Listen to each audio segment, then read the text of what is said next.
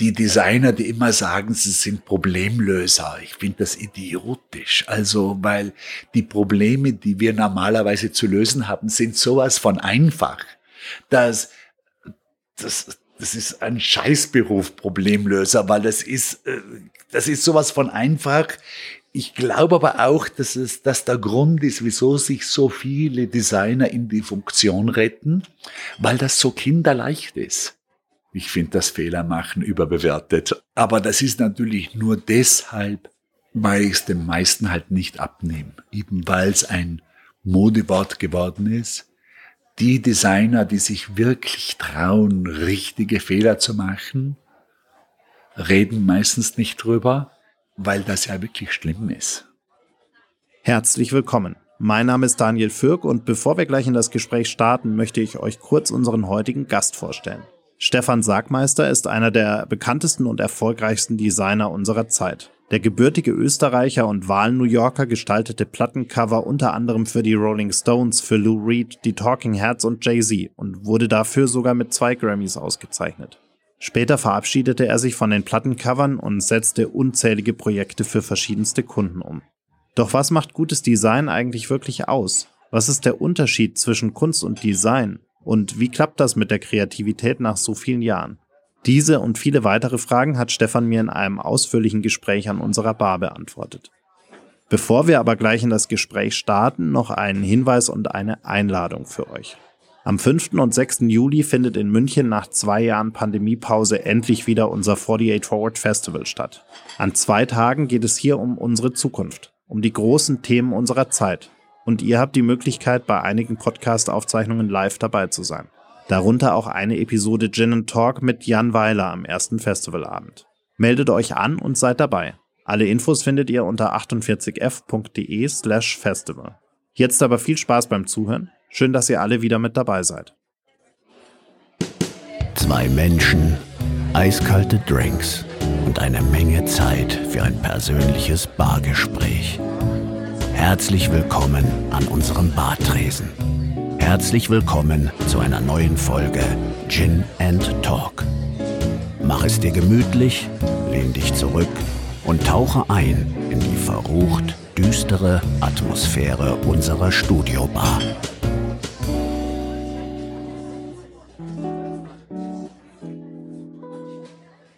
Lieber Stefan, ich freue mich sehr, dass wir uns hier heute während deines München-Besuchs zur DLD treffen können.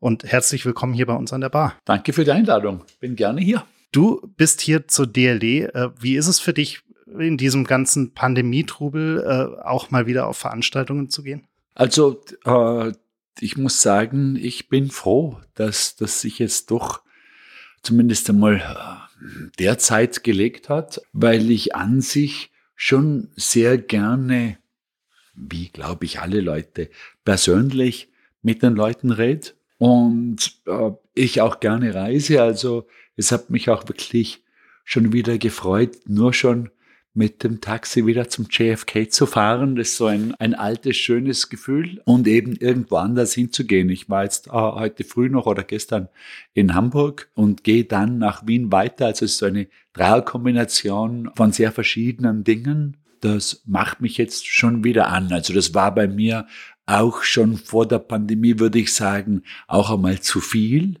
Und mich hat dieser Stopp in der Pandemie eigentlich überhaupt nicht gestört selber. Also so da mal eine zwei Jahre Pause von der Reiserei und die Möglichkeit, wirklich konzentriert arbeiten zu können, ohne ein Sabbatical einlegen zu müssen, hat bei mir selber sehr, sehr gut funktioniert. Und natürlich als Designer bist du ja da sehr privilegiert, weil ich brauche ja kaum große Maschinen oder Dinge, wo ich an einem bestimmten Ort sein müsste. Also von dem her ist das sehr, sehr einfach gegangen. Bin jetzt aber wirklich sehr, wieder sehr froh, dass man oder dass ich die Leute persönlich treffen kann.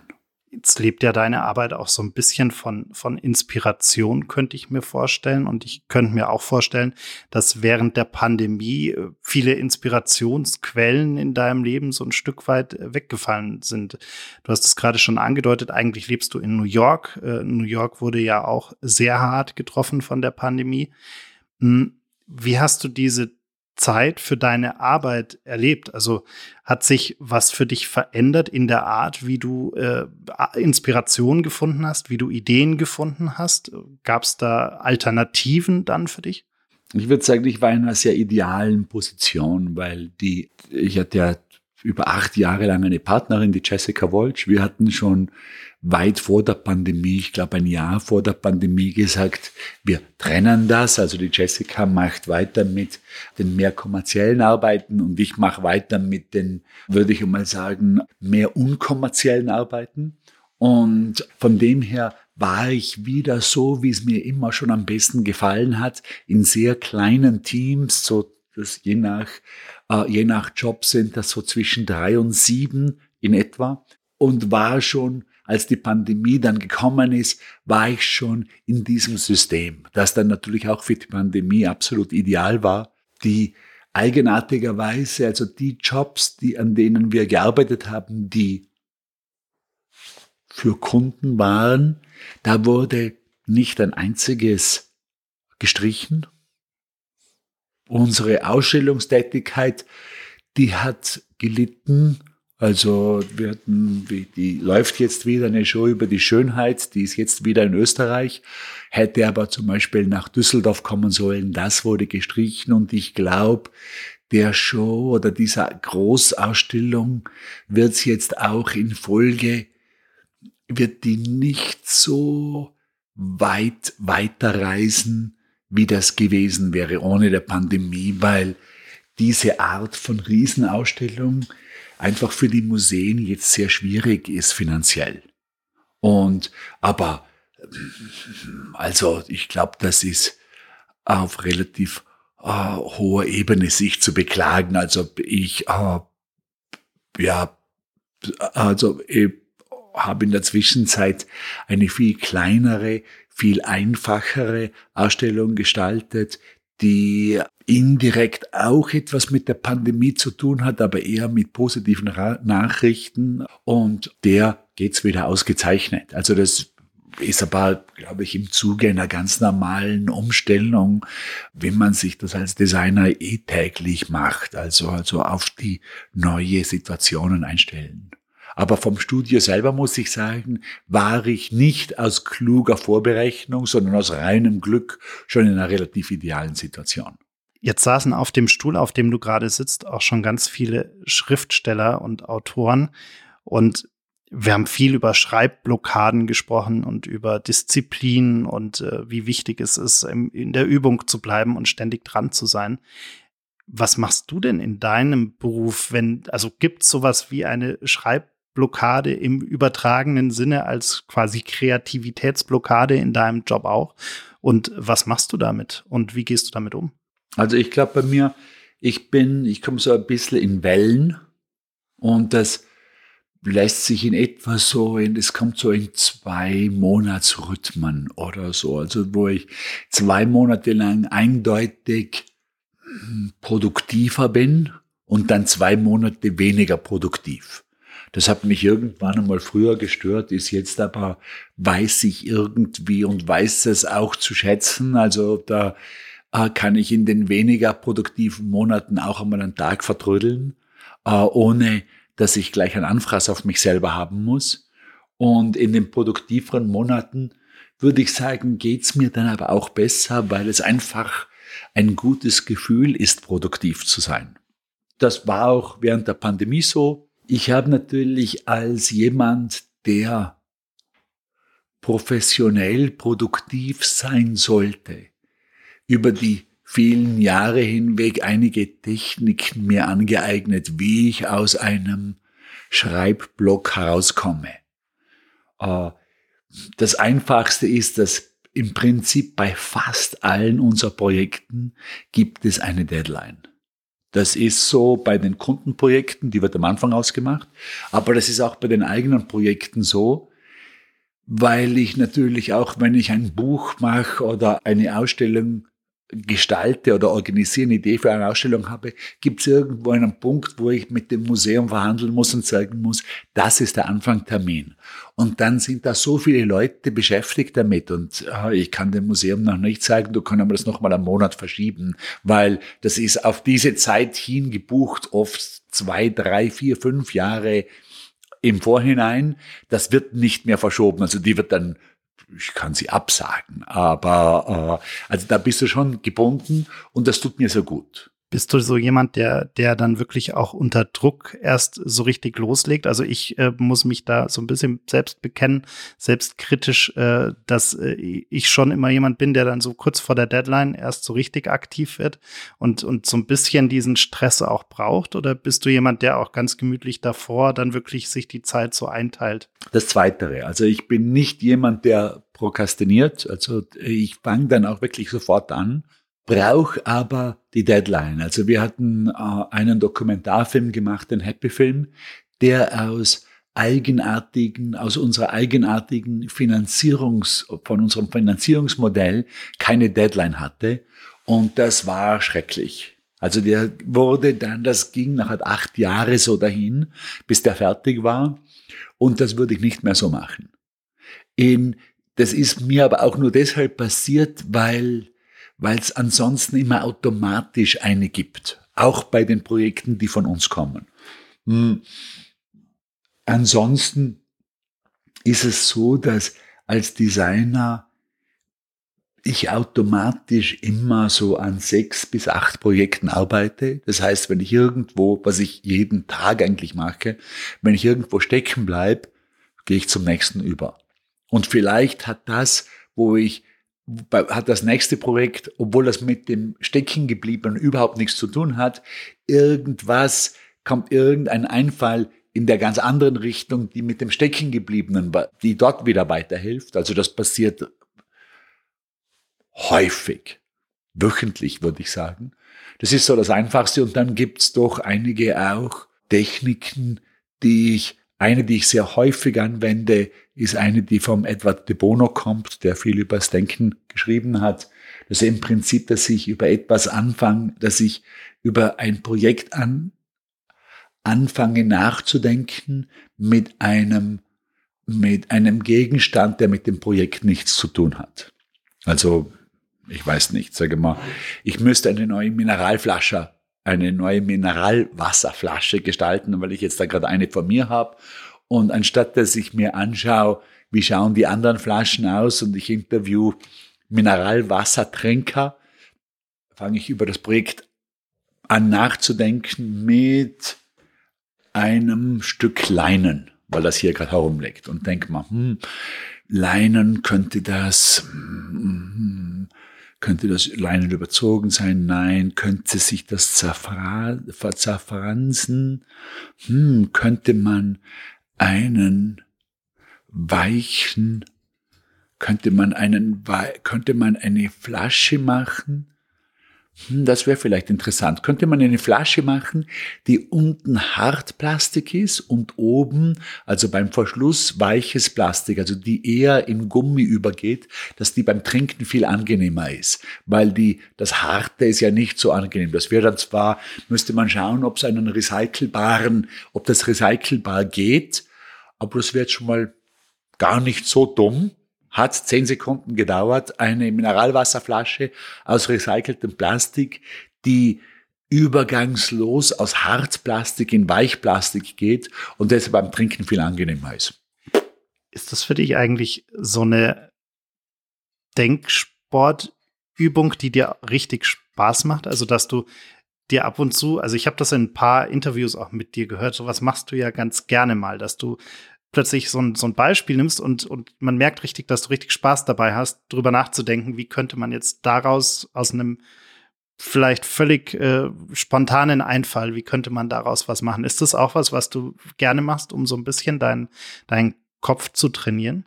Dass ich, also sage mal so, wenn ich es für mich selber mache, ist es meistens ein bisschen schwieriger, weil es kein Publikum gibt. Und da ist eindeutig der Druck vom Publikum gut. Das, äh, also das, wenn ich es auf einer Konferenz mache oder jetzt beim Interview, da, ich bescheiße auch nicht, also ich erzähle dann keine alte Idee, die ich eh schon kenne, aber da muss ich ja dann wirklich mit irgendwas daherkommen. Funktioniert auch praktisch immer. Und ich glaube, das hat was mit der Improvisation zu tun. Ich habe mal ein, ich habe beobachtet, dass der Keith Jarrett, den du kennen wirst, nehme ich an, oder Jazzpianist, dass äh, wenn der in der Carnegie Hall spielt, dann kommt davor der Sprecher, ja nicht husten, ja nicht, nicht irgendwelche Sachen, äh, äh, also irgendwelche Bonbons aufmachen oder zumachen. Und da habe ich mich dann gefragt, ja, wieso spielt er? Also, wenn es so wichtig ist mit der Aufnahme, dann soll er doch ins Studio gehen. Dann muss man ja nicht in der Carnegie Hall das machen. Aber dann wurde mir klar, der braucht natürlich auch den Druck des Publikums, weil im Studio selber, der hat sich, ich nehme an, der hat ein Heimstudio, weil der ist jetzt auch schon länger dabei, ist der Druck halt nicht da. Da wird wahrscheinlich halt lange herumgeklempert, wenn es dann nicht sein muss. So stelle ich mir das vor. Machst du für dich selbst eigentlich eine Unterscheidung zwischen Kunst und Job? Mhm. Also ich sehe mich selber als Designer, also nicht als Künstler. Unsere Arbeit geht zwar ab und zu in diese Richtung, also das heißt, dass wir, dass die Arbeiten ausgestellt werden in Museen, die Kunst heißen. Also ab und zu ist, ist es auch in Museen für angewandte Kunst, aber ab und zu auch wir haben im ICA, wir haben im MOCA ausgestellt, also ICA heißt Institute for Contemporary Art. Da sage ich aber immer dazu, aber gut, das finde ich super, aber das, was wir machen hier oder was, das ist Design. Und den Unterschied, obwohl der, den Unterschied sehe ich in der Funktion. Also, weil die Dinge, die wir machen, da habe ich auch immer auch noch den Anspruch, dass die auch funktionieren. Wir machen zwar häufig Richtungen, die, sagen wir mal so, in der Welt des Kommunikationsdesigns auf einer sehr niedrigen Funktionsstufe stehen, oder? Wenn man sagt, ich weiß nicht, ein Steuerformular hätte eine sehr hohe Funktion und einen sehr kleinen künstlerischen Wert, während ein Plattencover einen höheren künstlerischen Wert und eine sehr niedrige Funktion hat. Und da ist mir das Plattencover immer viel lieber gewesen wie das Steuerformular vom Gestaltung her, obwohl ich die Gestaltung eines Steuerformulars wahnsinnig wichtig empfinde. Und da wäre es ausgezeichnet, wenn da viel bessere Leute diese Dinge gestalten würden. Äh, da muss man aber auch die Kraft haben, sich da äh, jahrelang durch die Institutionen zu kämpfen und da sich durchzusetzen. Aber das wäre, das hätte einen hohen Wert. Äh, ich bin lieber in, auf den einfacheren Dingen mit niedriger Funktion, aber ich habe den Anspruch der Funktion auf die Dinge, die wir machen. Also wenn ich jetzt ein Ding gestalte, das an der Wand hängt, vielleicht sogar aus Leinwand ist und vielleicht von vielen Leuten als Anführungszeichen Kunst missverstanden werden könnte, dann glaube ich, ist das Design, weil ich, weil ich hoffe oder mir von dem Ding erwarte, dass es etwas kommuniziert. Während Kunst, also vor allem Kunst, wie sie im 21. Jahrhundert verstanden wird, muss einfach nur sein, die muss nichts tun. Was ist denn bei dir zuerst da, Zweck oder Format? Also ich würde sagen, dass die beiden, dass ich hoffe, dass die so auf einer ähnlichen Ebene funktionieren. Also dass ich würde so sagen, die, die einfachste der einfachste Weg, wie ich beschreiben kann, was gutes Design ist, würde ich sagen, ist Design, das irgendwem hilft und Design, was irgendwen erfreut. Das Helfen ist die Funktion, also man soll einen Nutzen davon haben. Das ist, weiß ich nicht, dieser Bierdeckel, auf den kann ich mein Glas stellen und der hat die Funktion, dass äh, er den Tisch schützt und wenn ich irgendwas ausschütte, saugt er das auf. Und dann, wenn jetzt der auch noch ausgezeichnet gestaltet wäre oder ein, ich weiß nicht, eine, äh, eine, äh, ein Visual, eine visuelle Sache drauf hätte, die mich zum Schmunzeln bringt oder so, mich auch nur ein wenig erfreut, dann ist es ein guter Bierdeckel. Und wenn er das nicht macht, wenn er jetzt nur die Funktion hat, also er macht eigentlich nur das, äh, dann ist er okay. Ich glaube, alles, was wirklich gutes Design ist, sollte beides können. Und das ist natürlich bei gewissen Sachen steht da manchmal das eine mehr im Vordergrund wie das andere, weil, sag aber mal, wenn ich einen Stuhl gestalte, dann ist natürlich, sollte der so sein, dass ich drauf sitzen kann und zwar hoffentlich sehr gemütlich drauf sitzen kann. Wenn, wenn das alles ist, was er kann, würde ich sogar sagen, ist ein schlechter Stuhl. Weil die funktionalen Elemente des Stuhles im Jahre 2022 sind so klar. Ideale Höhe, ideale Sitzlehnen, Winkel, Materialien, wie, wie die Art der Beine befestigt werden können, dass ein Stuhl, der nur bequem ist, würde ich sagen, ist eigentlich ein schlechter Stuhl. Und von dem könnte ich 100 am Tag machen. Also das ist sowas von einfach.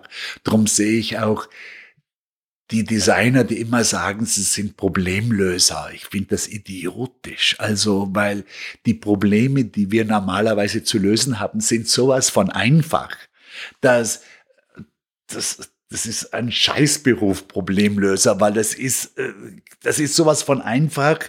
Ich glaube aber auch, dass es, dass der Grund ist, wieso sich so viele Designer in die Funktion retten, weil das so kinderleicht ist.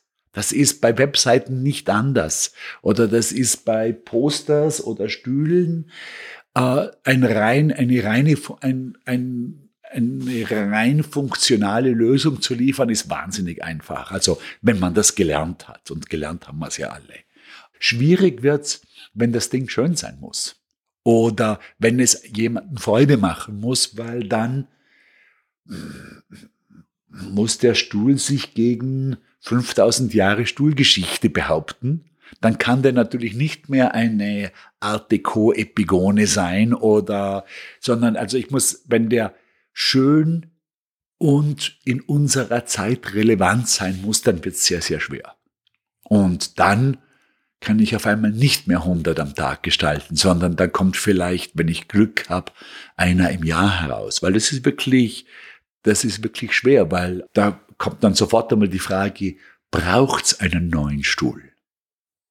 Und wie schaut ein Stuhl aus, der im Jahre 2022 ein Recht hat zu existieren? Aus welchen Materialien ist der gemacht? Ich würde mal sagen, sicher nicht aus Bugholz. Aber also da fangen, da fängt es dann natürlich auch an, spannender zu werden. Wie ist denn deine Beziehung zu deinen, äh, ich nenne sie jetzt mal Werken und Projekten? Ich habe äh, vor äh, zwei, drei Wochen Bernard Venet in, in, in Frankreich besucht mhm. und ähm, Bildhauer und, und Künstler, und wir haben lang drüber gesprochen, wie er so zu seinen ganzen äh, Werken steht, die irgendwie auf der ganzen Welt verteilt sind. Und er hat dann was gesagt, womit ich eigentlich nicht gerechnet hatte, weil er meinte, naja, ich, ich mache was fertig, dann steht das irgendwo und dann habe ich es eigentlich schon wieder vergessen. Äh, und, und, und dann geht er schon wieder ans nächste, weil er sagt, er hat gar keine Zeit, um sich mit, mit Vergangenem aufzuhalten.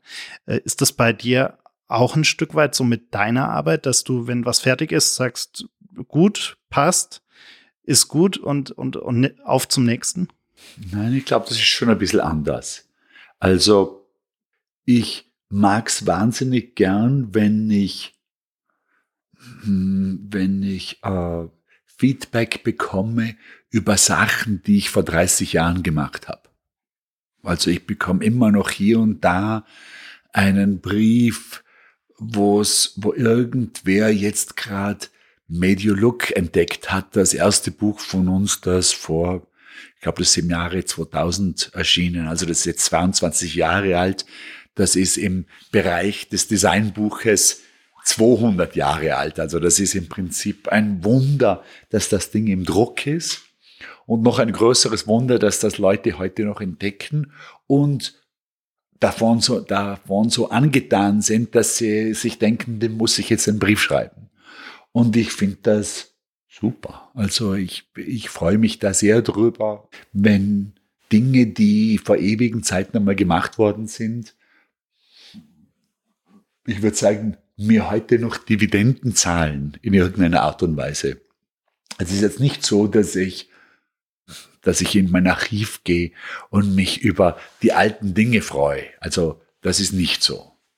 Aber es ist ab und zu so, dass ich einen Grund habe, irgendwas nachzuschauen und dann vielleicht in einem alten Buch blättere und irgendwo was sehe und man denkt, ach, das habe ich wieder vergessen. Das war aber ganz gut so gemacht, jetzt nachdem ich es 20 Jahre nicht mehr gesehen habe oder so, dass mich das dann freut. Und da gibt's einfach Dinge, die das machen und Dinge, die das nicht machen. Also ich habe natürlich auch wahnsinnig viel gemacht, dass ich selber vergessen habe, das auch zu vergessen ist wirklich, also weil es mittelmäßig ist oder einfach nicht, äh, nicht wert wäre, sich daran erinnert äh, zu werden.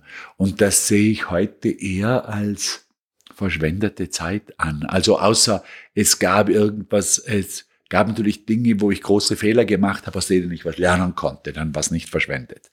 Aber wenn sowas Mittelmäßiges war, das man halt irgendwann für irgendeinen Kunden gemacht hat, so, also ich würde so sagen, ich vermeide solche Dinge heute. Ich hoffe, dass ich nicht, dass ich in diese, ja, dass ich da meine Zeit besser verwende. Wie funktioniert da der Filter? Also ich könnte mir vorstellen, du bekommst wahrscheinlich unfassbar viele Anfragen für alle Arten von Projekten und äh, Themen.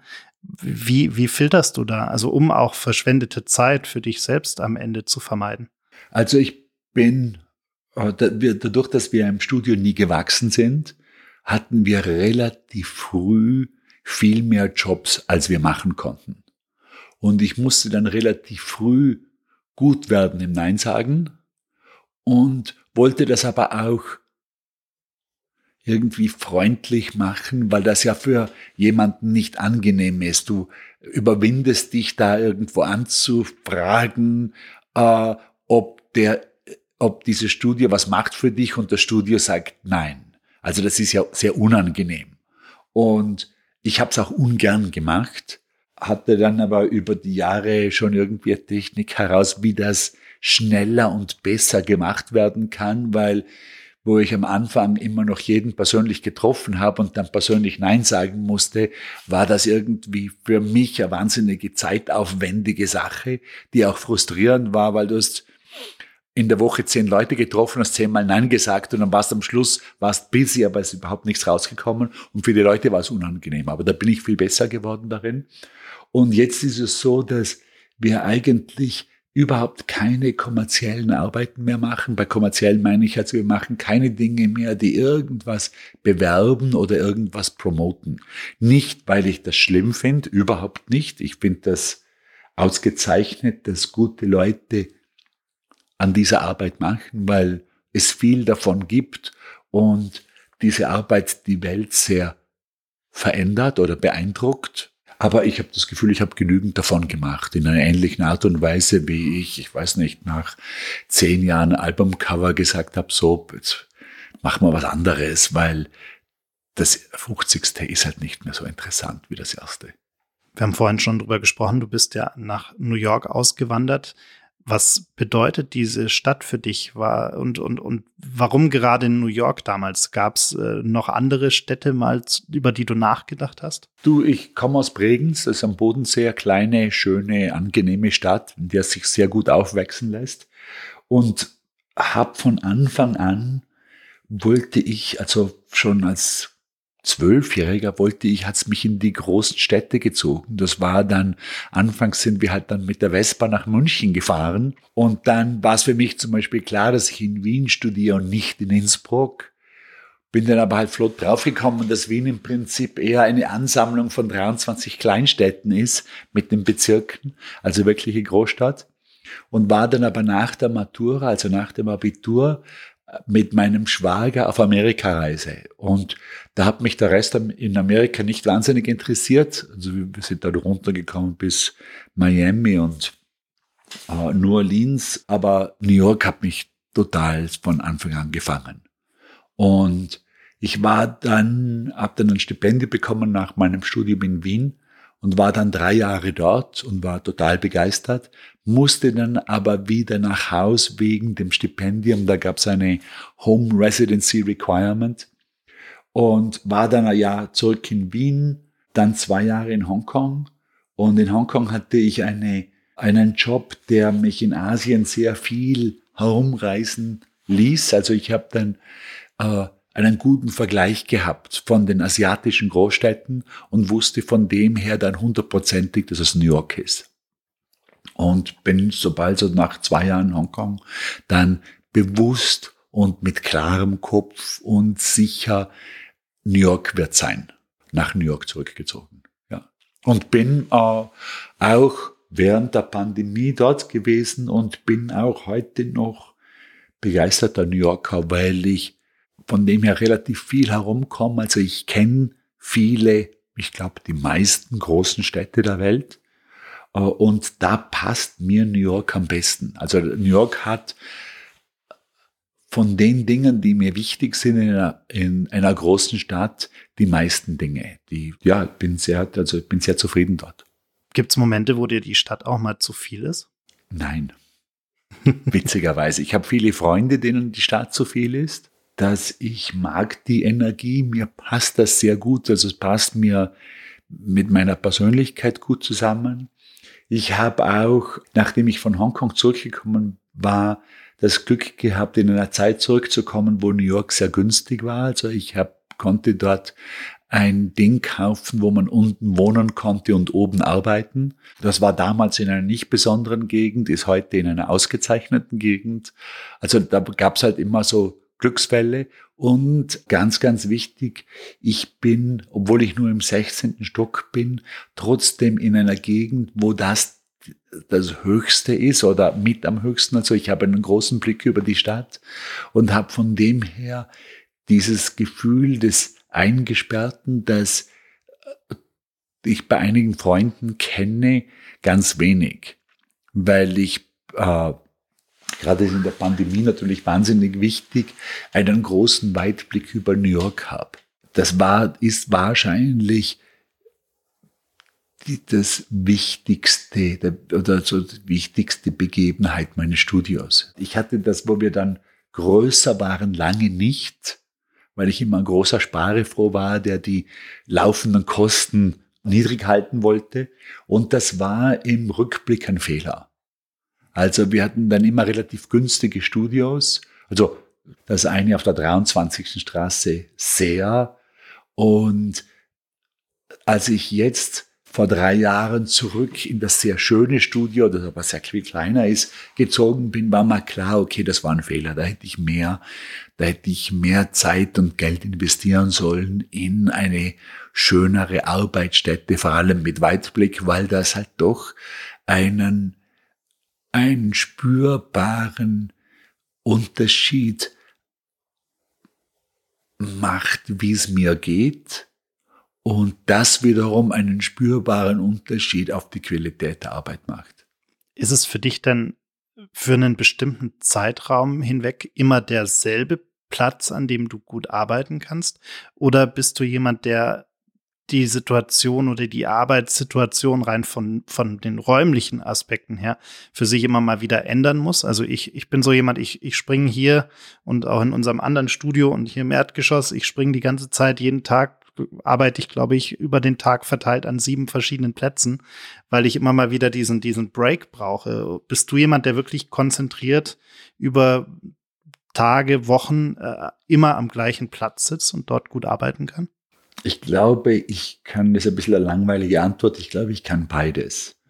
Also ich äh, mag das sehr gern, also auch, also jetzt während der Pandemie an einem Schreibtisch ordentlich angezogen, nicht im Pyjama, in, in Arbeitskleidung, also oben nicht mit dem Computer auf dem Sofa im Laptop, sondern ordentlich wirklich gearbeitet, hat sehr, sehr gut funktioniert. Aber ich muss auch sagen, dass ich wahnsinnig gern in gerade neu bezogenen äh, Hotelzimmern arbeite. weil da halt ab und zu auch vielleicht die Gedanken ein bisschen freier sein können, weil es, wenn ich nicht weiß, wie, so, wie ich sowas machen werde, das erlaube ich mir vielleicht in einem fremden Hotelzimmer noch mehr, wie ich es mir im Studio erlaube, wo dann die Selbstzensur schneller einsetzt oder so. Weil ich mir na, da habe ja keine Ahnung, wie sowas gehen wird oder ob's, ob das überhaupt geht oder wie das gehen könnte. Während in fremden Ländern äh, ist die, wie das dann umgesetzt wird, noch weiter weg.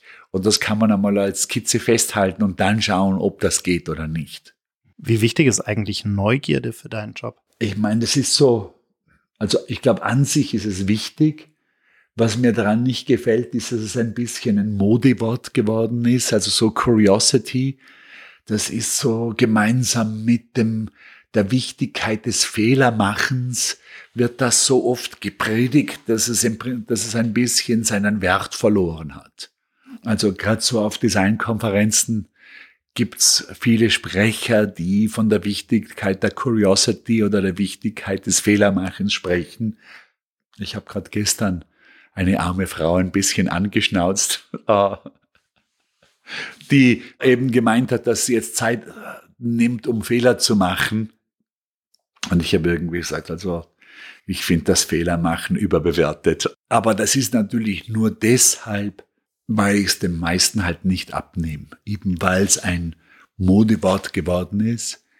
Die Designer, die sich wirklich trauen, richtige Fehler zu machen, reden meistens nicht drüber, weil das ja wirklich schlimm ist. Also wenn du, wenn du wirklich den Mut hast, Dinge anzugehen, die voll in den Sand gehen können. Und ich kenne ein paar, die sind wirklich gut und die haben aber auch wirkliche Katastrophen mit werden vom Kunden verklagt, müssen 50 Leute feuern. Also das sind keine, das, äh, die erzählen diese Geschichten nicht auf Konferenzen, weil das sind traurige Geschichten, mit denen man nicht angibt. Aber die Dinge, die die dir natürlich dann wirklich, die funktionieren, sind dann natürlich auch viel besser wie die der anderen, weil sie sich halt viel mehr trauen. Ich bin da ein bisschen zu ängstlich. Also ich überwinde mich ab und zu und vor allem in den Monaten, wo ich produktiver bin, gelingt es mir ab und zu, die eigenen Ängste zu überwinden und ich mache etwas, wo ich mich ein bisschen mehr traue. Aber das sind dann doch meistens Dinge, die noch funktionieren. Aber ich weiß zum Beispiel, es gibt die wunderbare Geschichte von Thomas Hedderwick, der die olympische Fackel für London gestaltet hat. Und die Geschichte läuft, ich müsste sie mal mit ihm überprüfen, dass diese Fackel nie, nicht ein einziges Mal funktioniert hat vor also die hat auf der Probe, auf der Vorprobe, auf der Generalprobe, auf der Supergeneralprobe nie funktioniert. Die hat zum ersten Mal funktioniert im Stadion vor, was auch immer, x Millionen Leuten. Und da hätte ich nicht die Nerven dazu, muss ich zugeben. Also das wäre nichts für mich. Da bin ich ein zu nervöser Mensch für sowas. Was war denn äh, so dein größter Fehler aus dieser Kategorie? Also ich habe schon hier und da mal ein Ding in den Sand gesetzt, aber das ließ sich dann immer noch retten. Also das war nie so, okay, das ist jetzt eine absolute Katastrophe und das ist jetzt einfach mal gar nichts. Also so, es gibt so ein, äh, eine Geschichte, wo ich noch bei M Co. gearbeitet habe, wo wir für die Schwul- und Lesbenvereinigung eine Einladung gemacht haben mit einer richtigen Banane und einer richtigen Pflaume und das ging ewige Zeiten hin und her, weil das im Hochsommer in New York waren und die Pflaumen waren nicht in Saison. Und wenn, wo die Bananen da waren, waren die Pflaumen, konnten nicht geliefert werden. Und bis die Pflaumen kamen, waren die Bananen faul. Und das ging wirklich, ich glaube, ich dreimal so hin und her, bis nachher am Schluss die ganzen 2000 Einladungen von Hand geliefert werden mussten, weil wir so, so spät dran waren mit diesem Hin und Her. Und es gab viele Tränen und äh, und Krämpfe, aber die Einladungen wurden geliefert. Der, der Event, also dieses Gala-Dinner, wo die Organisation ihr ganzes Geld fürs Jahr aufstellt, war ein Erfolg. Also es hat am Schluss dann noch funktioniert. Also eben drum, weil ich mich nicht so aus dem Fenster hänge. Und vielleicht auch ich weiß nicht, als Westösterreicher drei äh, Kilometer von der deutschen Grenze her geboren, da vielleicht zu verantwortlich bin. Also, dass vielleicht dem Kunden dann nicht antun würde, dass die, die Möglichkeit, dass das wirklich eine Katastrophe ist oder dass es einfach wirklich nicht funktioniert. Vielleicht zum Abschluss, wenn uns äh, junge Leute zuhören, die äh, darüber nachdenken, Designer zu werden oder die äh, gerade im Begriff sind, Designer zu werden oder es schon sind und sich gerade noch wahnsinnig die Zähne ausbeißen. Was würdest du äh, diesen, diesen Menschen raten? Und würdest du, wenn du nochmal die Zeit bis dahin zurückdrehen könntest, würdest du immer wieder sagen, ich werde Designer oder mhm. würdest du was anderes machen? Mhm. Nein, ich würde, also ich finde Design, finde ich einen ausgezeichneten Beruf, der wahnsinnig viele Möglichkeiten offen lässt. Also auch, wie weit man das selber machen möchte. Man kann sich auf irgendwas Spezielles konzentrieren. Ich hatte ja mal eine ausgezeichnete Studentin, deren Traum war, Haare zu animieren. Und für die war die Veränderung von Hundehaaren auf Bärenhaare schon so groß, dass, dass das war ihr Ding. Oder man kann so wie sehr ich mache, komplett herumspringen von Plakaten zu Webseiten, zu Möbel, zu Filmen, zu Dinge, die, in, die im Museum hängen, also wo die, die, die Bandbreite wahnsinnig weit ist. Äh, ich glaube, es wird in der Zukunft immer interessanter werden, weil die Jobs, die weniger interessant sind, mit äh, Artificial Intelligence lösbar sind und die Jobs, die mehr interessant sind, immer noch von Designer und Designerinnen gemacht werden. Ich glaube, dass sich jetzt gerade äh, meine Freundin arbeitet in der in VR in Virtual Reality äh, für eine ausgezeichnete Firma, die ein ausgezeichnetes Produkt machen. Ich glaube, dadurch, dass in der Virtual Reality überhaupt einmal die komplette Welt gestaltet werden muss, wird uns Designern in der nächsten Zukunft die Arbeit nicht ausgehen. Ich sehe das auch. Das ist zwar ab und zu schwer voraussehbar, weil ich hätte zum Beispiel vor 20 Jahren wäre ich nicht der, der das vorausgesehen hätte, dass es den Fotografen an den Hals gehen wird. Überhaupt nicht. Oder das hat vor 20 Jahren eher so ausgeschaut, dass Illustration irgendwie immer unwichtiger wird und die Fotografen waren die Chefs im Prinzip, auch finanziell. 100.000 Dollar Tagesraten waren, ich würde sagen, nicht gerade üblich, aber auf jeden Fall möglich. Und dass es, dass die Technologie sich so entwickeln wird, dass das Fotografieren einfach so einfach wird, dass es die professionellen Fotografen nicht mehr so braucht und gleichzeitig dass die Haupt, das Hauptbetätigungsfeld der professionellen, teuren Fotografen, nämlich die Magazin, die Magazinseite, dass die immer mehr an Saft und Kraft verlieren wird. Also, das habe ich auf schon mal gar keinen Fall gewusst, aber ich bin mir nicht immer sicher, ob es irgendwer gewusst hat. Also, ob das überhaupt voraussehbar war, weil so gewisse Nebeneffekte, die entwickeln sich organisch, die sind, glaube ich, nicht voraussehbar. Also so in der gleichen Art und Weise wie die Wright Brothers nicht die äh, ein äh, ich weiß nicht die die äh, die Flugzeugclubs Memberships voraussehen konnten.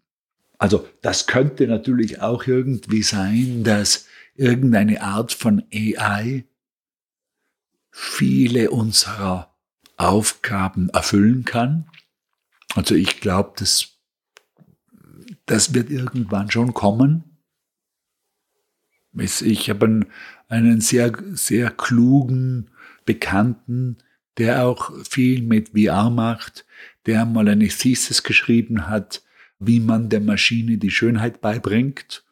Und das hat nicht so, das hat nicht so unmöglich geklungen.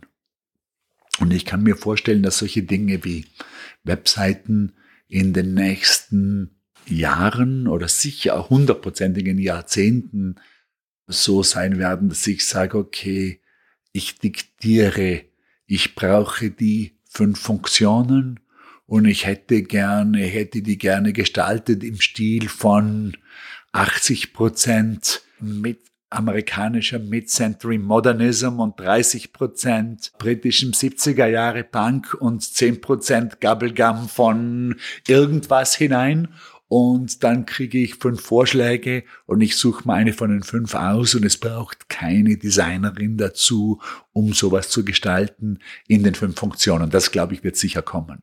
Nur, da wird so viel Neues geben in der Richtung, das gestaltet werden muss, dass ich da eigentlich für unseren Beruf, also und vor allem für die Leute, die willens sind, diese Veränderungen mitzumachen, da relativ rosige Aussichten sehe.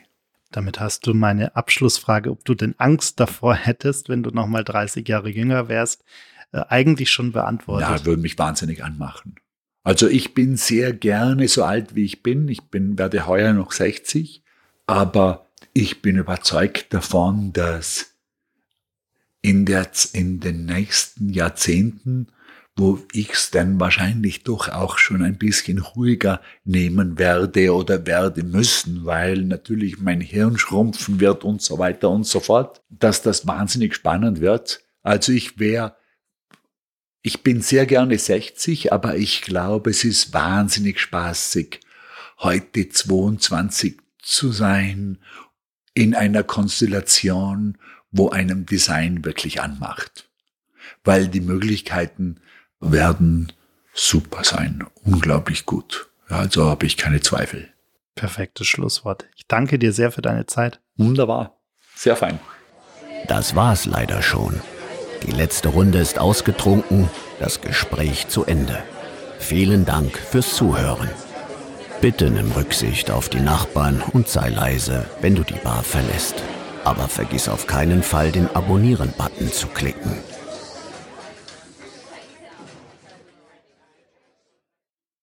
Gin and Talk ist ein Podcast von 48 Forward, produziert in den 48 Forward Studios in München.